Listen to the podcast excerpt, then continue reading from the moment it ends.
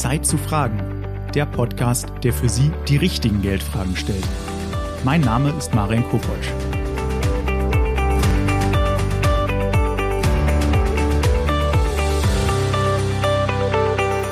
Herzlich willkommen zu einer weiteren Folge von Zeit zu fragen. In der heutigen Ausgabe sprechen wir über ein heiß diskutiertes Thema, die Riester-Rente. Wir wollen herausfinden, für wen sich die Riester-Rente lohnt, worauf man bei einem Vertrag genau achten muss und wie jeder die staatlichen Zulagen bekommt. Außerdem machen wir mit unserem Experten einen Faktencheck über fünf weit verbreitete Vorurteile zur Riester-Rente. Und für diesen besonderen Podcast spreche ich heute mit Herbert Osterwald. Herr Osterwald ist Vorsorgeexperte bei der Deutschen Bank. Hallo, Herr Osterwald, schön, dass Sie da sind. Hallo, ich freue mich auch. Ja, Herr Osterwald, ähm, riestern Sie denn eigentlich selbst? Ja, tatsächlich. Ähm, und sogar schon ähm, seit Beginn, ähm, weil ungefähr genau zum, zur Einführung der Riester-Rente ähm, habe ich meine Ausbildung begonnen und seit dann riestere ich tatsächlich auch selber, ja. Das ist auf jeden Fall schon mal sehr spannend und sicherlich auch interessant für das Thema heute, denn wir wollen nochmal herausfinden, was die Riester-Rente genau kann. Können Sie dafür vielleicht nochmal einen ganz groben Überblick geben? Ähm, wie ist die Riester-Rente in der Altersvorsorge denn überhaupt einzuordnen? Ja, die ähm, Riester-Rente ist immer ein Baustein der eigenen Altersvorsorge und auch nur das kann sie sein sein. Die Riester-Rente ist ja damals entstanden aus eigentlich einer kleinen Rentenkürzung. Das heißt, 2001 wurde das Rentenniveau ja etwas gesenkt. Und durch diese neu entstandene Lücke wollte der Gesetzgeber ein Vehikel schaffen, ähm, um diese Lücke zu schließen. Und äh, dazu ist die Riester-Rente da, was eine private Altersvorsorge darstellt, die staatlich gefördert wird und soll letztendlich nicht die komplette, Riester, äh, die komplette Altersvorsorge sein, sondern kann immer nur ein Baustein sein und diese neu entstandene Lücke 2001 eigentlich ähm, schließen. Ja, Sie hatten es angesprochen, auch die staatlichen Zulagen oder Zuschüsse. Wie, wie funktioniert die Riester-Rente denn nun nochmal genau? Ja, die Riester-Rente äh, zielt eigentlich auf zwei Förderungen ab und das ist äh, ja das Besondere dabei. Es ist zum einen ein, natürlich die Förderung. Die Förderung ist eigentlich das, was wahrscheinlich die meisten Bürger im Kopf haben. Das heißt, der Staat gibt mir konkret ähm, einen Beitrag zu meinem Vertrag dazu da gibt es eine Grundzulage, das heißt für jeden Sparer wird in dem Vertrag 175 Euro zugezahlt an Zulage. Und wenn ich Kinder habe, bekomme ich darüber hinaus noch eine Kinderzulage. Das unterscheidet sich immer nach Geburtsjahrgängen der Kinder. Äh, wenn ich ein Kind habe, was vor 2008 geboren ist, sind das 185 Euro. Und nach 2008 sind sogar 300 Euro, die in diesen Vertrag einfließen. Aber es gibt noch eine andere Seite und das ist die steuerliche Komponente, die steuerliche Förderung. Da kommt es immer darauf an, habe ich einen größeren Vorteil von den Zulagen, die in meinen Vertrag fließen, oder habe ich einen größeren Vorteil über die Steuererstattung. Mhm. Das Schöne bei dem Thema Riester-Rente ist, dass ich das auch nicht selber, selber prüfen muss, sondern letztendlich wird immer bei der Steuererklärung geguckt, was ist für mich das günstigere. Okay, aber jetzt haben wir gesehen, gut, es gibt sogar, es gibt staatliche Zulagen, auch eine ähm, steuerliche Komponente, die förderlich sein kann. Dennoch vernimmt man ja, dass viele Anleger mit der Riester-Rente unzufrieden sind oder sogar diese Vorsorgeform meiden. Ähm, haben Sie Erklärung dafür, wie das kommt? Ja, ich glaube, ähm, dass ähm, gerade zu Beginn der Riester-Rente für viele das sehr undurchsichtig war. Es sind ähm, viele Sonderregelungen gewesen. Und, das wurde aber nach und nach viel, viel besser. Man hat da wirklich nochmal nachgesteuert. Und mittlerweile ist es gar nicht mehr so undurchsichtig, wie man zum Anfang glaubte.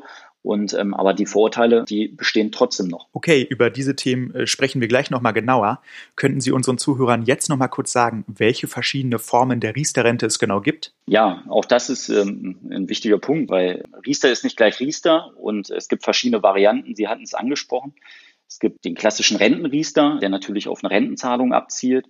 Es gibt aber auch Banksparpläne, wobei man ehrlicherweise heutzutage wirklich suchen muss nach Anbietern, die einen Banksparplan Riester gefördert noch anbieten. Mhm.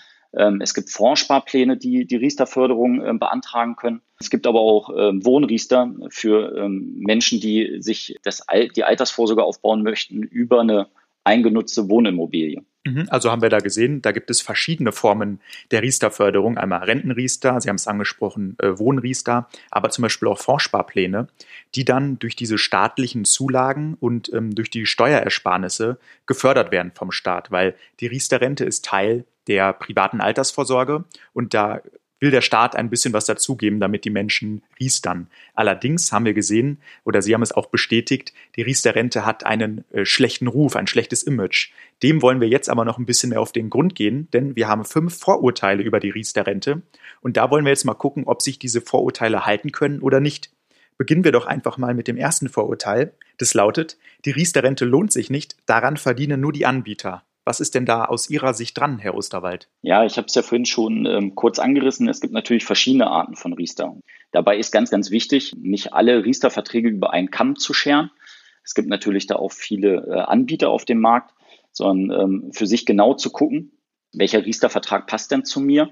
Und das Schöne ist ja, dass es nicht jeder Riester-Vertrag gleich ist und bei jedem Riester-Anbieter, sondern es gibt natürlich sicherlich teure Verträge, es gibt aber auch sehr günstige Verträge. Also können wir sagen, das Vorurteil hält sich so nicht ganz, denn man muss halt einfach gucken, zu was für einem Anbieter man kommt und welchen Vertrag man erhält.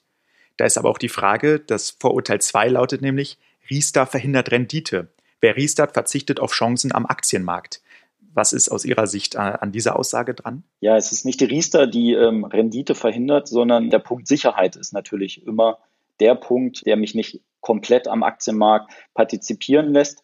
Und Riester hat einen Punkt, der in Riester vorgeschrieben ist, nämlich die Beitragsgarantie zum Laufzeitende. Das heißt, ich kann mit einem Riester-Vertrag nie komplett in den Aktienmarkt einbezahlen, ohne diese Garantie außer Acht zu lassen. Und da lasse ich im Verhältnis sicherlich Rendite ähm, auf der Strecke, habe aber auf der anderen Seite, und das ist ja wichtig für die Altersvorsorge, das Thema Riester-Rente als festes Fundament. Okay, also können wir da sagen, Vorurteil 2 so halb-halb, mag vielleicht ein bisschen Rendite kosten, bringt dafür aber Sicherheit.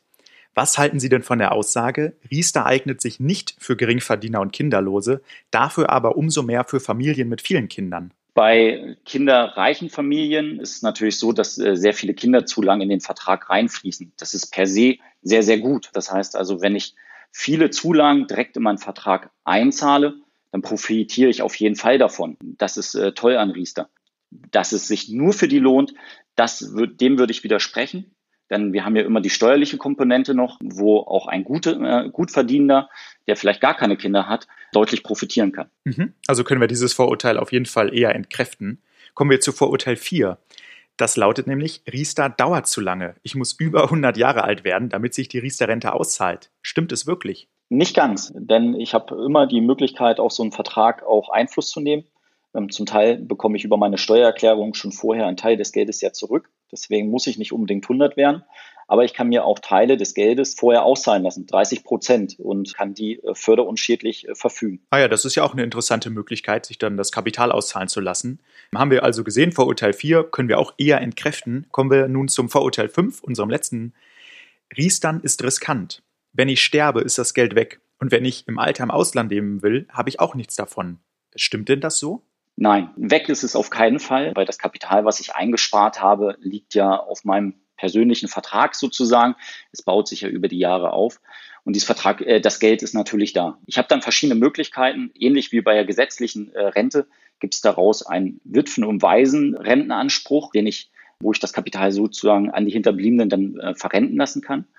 Ich finde immer schöner und auch die Möglichkeit gibt es, dass vielleicht der Ehepartner selber einen Riester-Vertrag hat und kann dann diesen Vertrag komplett übernehmen und hat dann alle Förderung, alles Kapital in seinem Vertrag und kann auch für die Zukunft gegebenenfalls Kinderzulagen und äh, andere Ansprüche noch geltend machen, bis mein Ehepartner dann selber in die Rente geht. Im schlimmsten Fall kann natürlich das Kapital, äh, der Vertrag aufgelöst werden. In dem Fall müssten die Förderungen zurückbezahlt werden. Aber ich kann dann auch, die Hinterbliebenen können dann mit dem Geld machen, was sie sozusagen wollen, wofür es verwendet werden soll. Und das Schöne ist, die Rendite, die die, die, die Zulagen ähm, erwirtschaftet haben und die Förderung, die ähm, muss ich nicht zurückzahlen, sondern wirklich nur die reinen Zulagen. Okay, haben wir also gesehen, die meisten Vorurteile konnten wir hier an dieser Stelle entkräften. Ähm, widmen wir uns doch jetzt nochmal konkret den Riester-Verträgen. Ähm, denn da ist jetzt meine nächste Frage. Wie finde ich denn jetzt mit den ganzen Informationen abschließend raus, ob sich Riestern für mich lohnt? Ja, also ich bin immer ein großer Freund davon, ähm, sich wirklich beraten zu lassen. Äh, man muss sich mit der Thematik natürlich beschäftigen und man soll am Ende des Tages, wenn ich mich dazu entschließe, auch ein gutes Gefühl haben. Da tut es natürlich gut, dass ich einen Berater an meiner Seite habe, dem ich vertraue und dass ich die Sachen so hinterfrage, dass für mich alle Fragen dann auch geklärt sind. Für die meisten lohnt sich's. Es kommt nur darauf an, welche Variante wähle ich für mich und welche Ziele habe ich. Und die sind natürlich ganz individuell. Und wenn da jetzt Leute zu Ihnen in die Filiale kommen und sich äh, auch mal beraten lassen, äh, mit was für Vorstellungen kommen die denn dahin, wie viel sie monatlich in die Riester-Rente einzahlen müssen? Ja, die Vorstellungen bei den Kunden sind oft äh, gar nicht gegeben, weil wir natürlich ganz viel über diese Vorurteile erstmal sprechen müssen und ähm, rausarbeiten müssen. Lohnt sich's dafür? Für viele ist dann am Ende des Gesprächs der Punkt da, dass man erkennt, ja, es lohnt sich für mich. Und dann muss man, das kann sich jeder selber äh, berechnen, das ist eigentlich gar nicht so schwer, für das Thema Riester, um alle Förderungen zu bekommen, muss ich vier Prozent von meinem Brutto-Vorjahreseinkommen bezahlen in so einen Riester-Vertrag äh, hinein, maximal 2100 Euro. Und von diesen 2100 Euro darf ich noch diesen Zulagenanspruch, den ich vorhin angesprochen habe, abziehen. Da ist ja aber auch die Frage, mit welchen Kosten bin ich dann konfrontiert? Also kommen da noch weitere Kosten irgendwie auf mich zu? Jeder ähm, Riester-Vertrag und jede Riester-Variante birgt natürlich Kosten, die da drin stecken. Ein Vertrag, der etwas kostenintensiver ist. Es gibt aber auch Verträge von Anbietern, die sehr kostengünstig sind. Da muss man individuell natürlich gucken in der Beratung. Das Schöne ist in Riester, dass diese Kosten komplett transparent aufgelegt werden äh, müssen. Das heißt, jeder Kunde hat die Möglichkeit, das auch in seinem Angebot abzulesen, wie betreffen die Kosten mich in, mein konkreter, in meiner konkreten Riester-Variante. Mhm.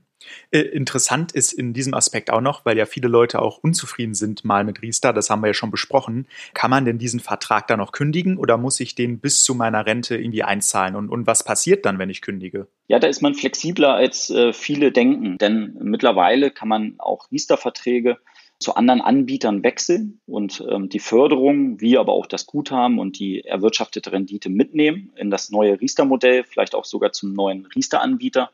Da ist natürlich ganz entscheidend, wir haben vorhin über Kosten gesprochen, lohnt sich das noch? Da können natürlich zusätzliche Kosten entstehen. Habe ich sehr viel Zeit, kann das durchaus Sinn machen. Aber bin ich kurz vor der Rente oder habe ich nur noch kurze Zeit vor der Fälligkeit, dann macht das oft gar keinen Sinn. Ähm, wie verhält es sich denn überhaupt mit der Höhe der Riester-Rente? Kann man da irgendwie ganz grob sagen, mit was für einer Höhe ich da rechnen kann im Alter? Das ist natürlich schwierig zu beantworten, weil wir äh, haben ja vorhin beleuchtet, es gibt verschiedenste Varianten von Riester.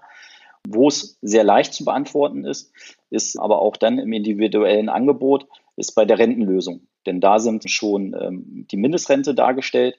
Es sind aber auch Hochrechnungen bei einer unterschiedlichen Wertentwicklung bisschen schwieriger wird bei Wohnriester, bei dem Thema Banksparplan und Fondssparplan, weil auch die müssen eine lebenslange Rente gewährleisten. Und da kann man oft heute noch nicht genau sagen, wie sieht diese Rentenphase denn später aus. Mhm. Äh, letzte Frage, bevor wir zum Ende kommen, Herr Osterwald. Sie hatten es angesprochen. Man kann sich zu einem gewissen Zeitpunkt 30 Prozent des Kapitals auszahlen lassen. Ähm, stimmt es so, wie ich es gesagt habe? Und zu welchem Zeitpunkt wäre denn das?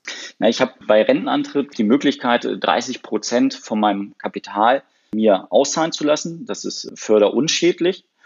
Das kann ich machen. Wenn ich darüber hinaus Kapital entnehme, dann möchte der Gesetzgeber gerne da auch seine geleistete Förderung zurückhaben. Ähm, allerdings ist das natürlich auch vielleicht nachzuvollziehen, weil es soll ja eigentlich das Ziel haben der Altersvorsorge.